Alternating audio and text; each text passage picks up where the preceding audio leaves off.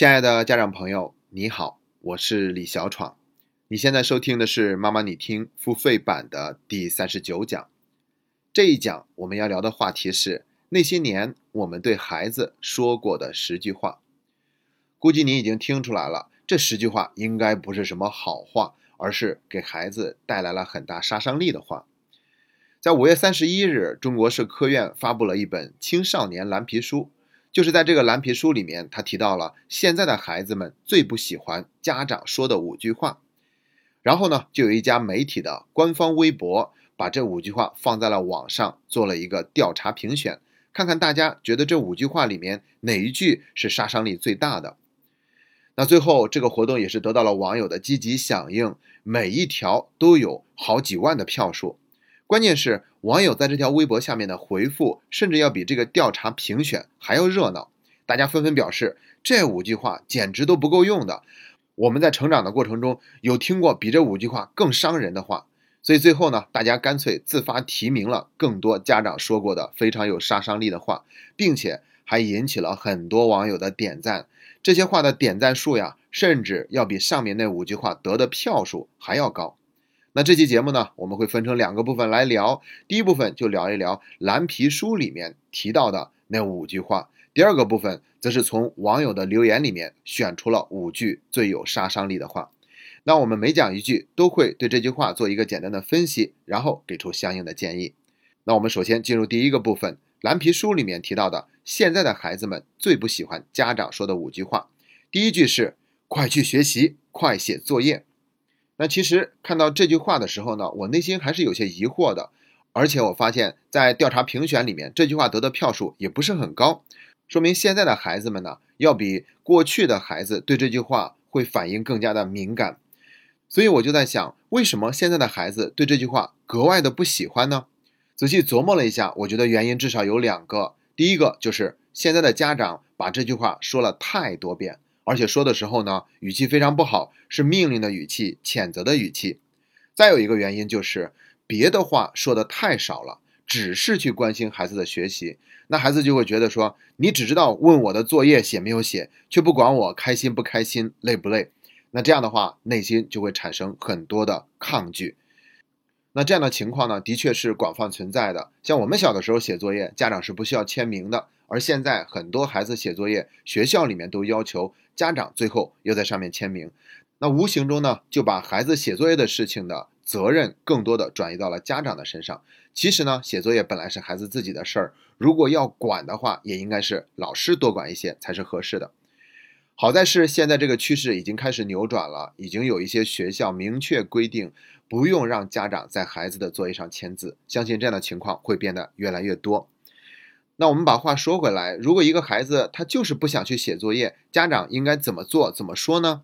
那我觉得不妨用做孩子榜样的方式去带动孩子。我们可以跟孩子说：“妈妈先去看书了，那我一边看书一边等你过来写作业哦。”那这种以身作则的方式呢，就会更容易带动孩子跟我们一起学习。但是还是要注意我们说话的那个语气，虽然我们是在带动他，但不要有那么强烈的暗示性，要不然的话，它还是一种控制。比如我们心里面就在想，我都来看书了，你还不过来学习吗？我都已经在这看书十五分钟了，你还不过来写作业吗？你这有没有眼神啊？当我们这样想的时候，那么这份控制的心还是很明显的，那么孩子就很容易继续跟我们进行对抗。另外就是在我们去提醒孩子的时候，要尽量用询问的语气，而不是命令的语气，更不是质问的语气，这样孩子就会觉得没有那么大的压力，也就更愿意配合我们。而且我们还可以加上时间，比如告诉孩子说：“现在时间是七点半，我要去看书了，一会儿你也过来写作业，好不好？”好了，我们说完了第一句，接下来看第二句。你看别人家的孩子，你看看别人。毫无疑问，这句话就是这五句话里面杀伤力最高的一句话了，而且也是得票最多的。别人家的孩子是我们所有孩子心目中共同的敌人。问题是，为什么非要给孩子们设置这样的一个敌人呢？我们可以设身处地的想一想，如果孩子反过来问我们说：“你看人家王思聪的爸爸多有钱，一甩手就给了五个亿，让他去在社会上练练手。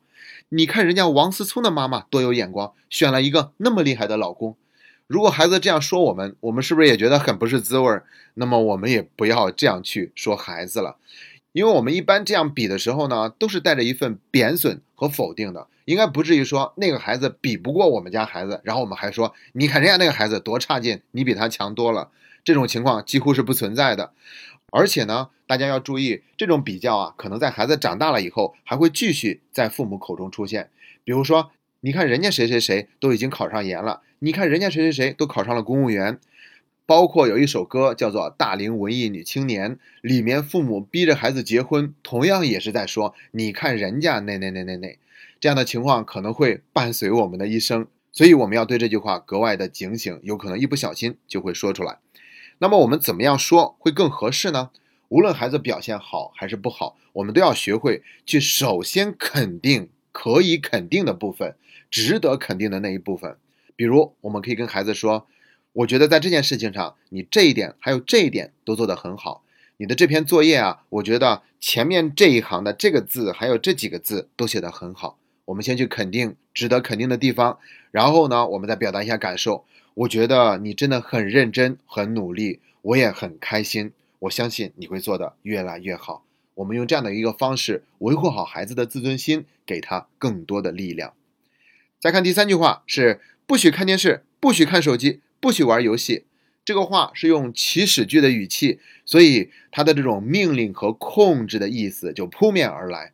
关键是有很多家长呢，一边这样说孩子，一边自己还不以身作则。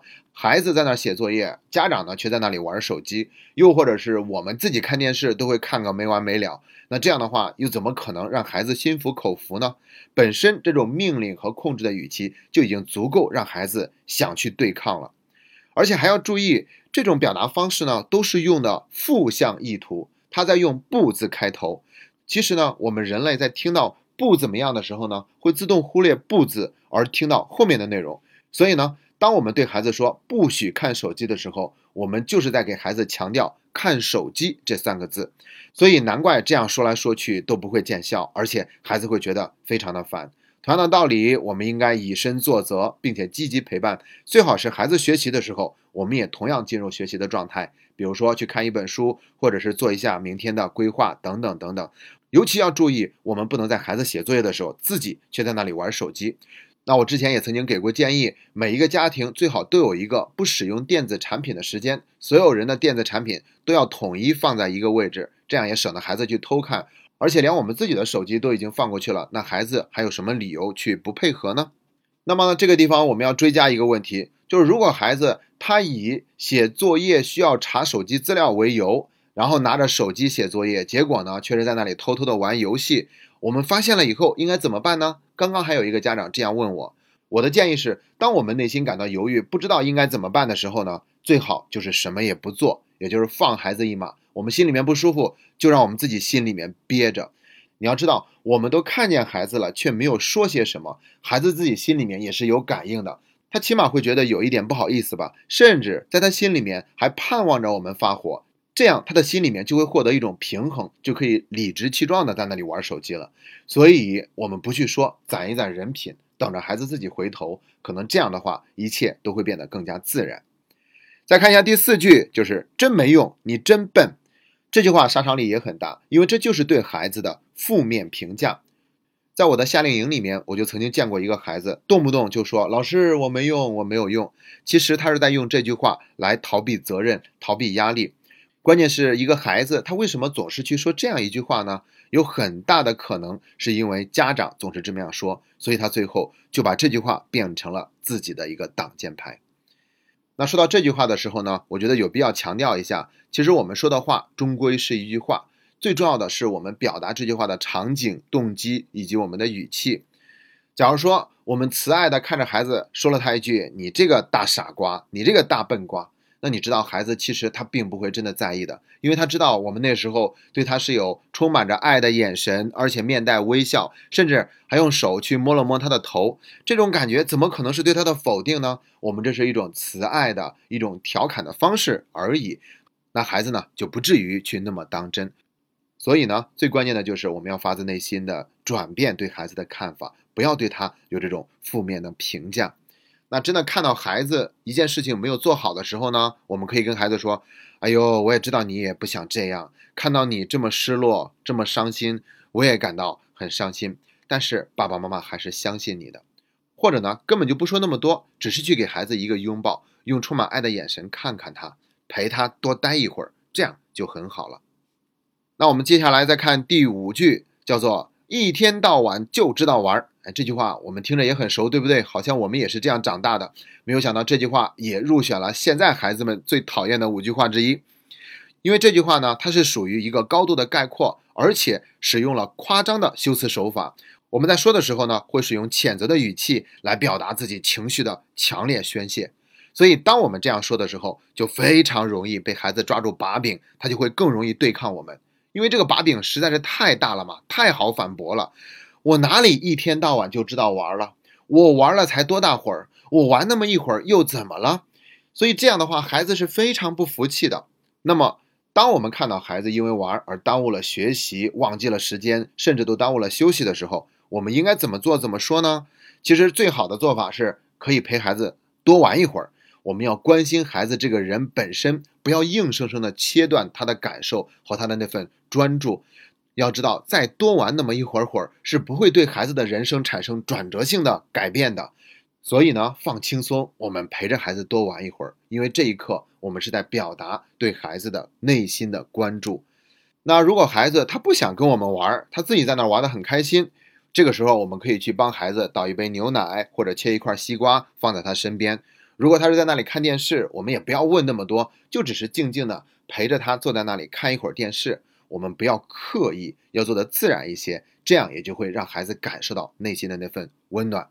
然后我们可以跟孩子说：“现在时间已经几点几分了？你看电视、玩手机已经多久了？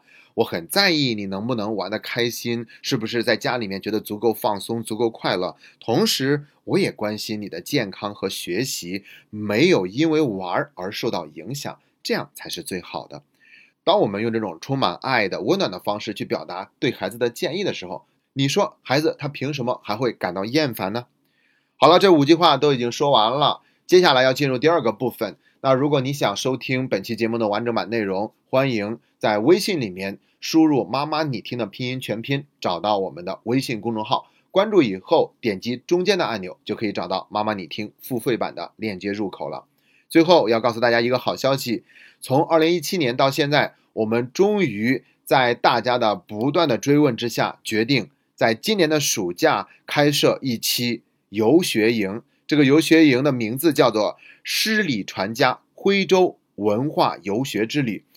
那之所以开游学营呢，是因为这个课程不光是给孩子的，也是可以让家长陪同全程参加的。因为我知道有很多我们读书会的用户，大家在私下里一起读书，或者是结交成了朋友。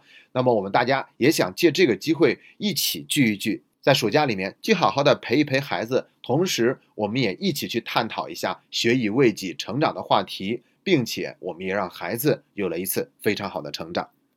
我们这期游学营的时间是在八月六号到八月十二号，一共七天的时间。更详细的资料，欢迎登录“妈妈你听”的微信公众号。点击中间的按钮，就可以了解到我们这个游学营的详细的课程内容介绍。在此，我也期待着暑假能够见到更多妈妈你听的听众朋友们，我们一起跟孩子度过一个快乐难忘的暑假时光。今天的节目就到这里，谢谢大家。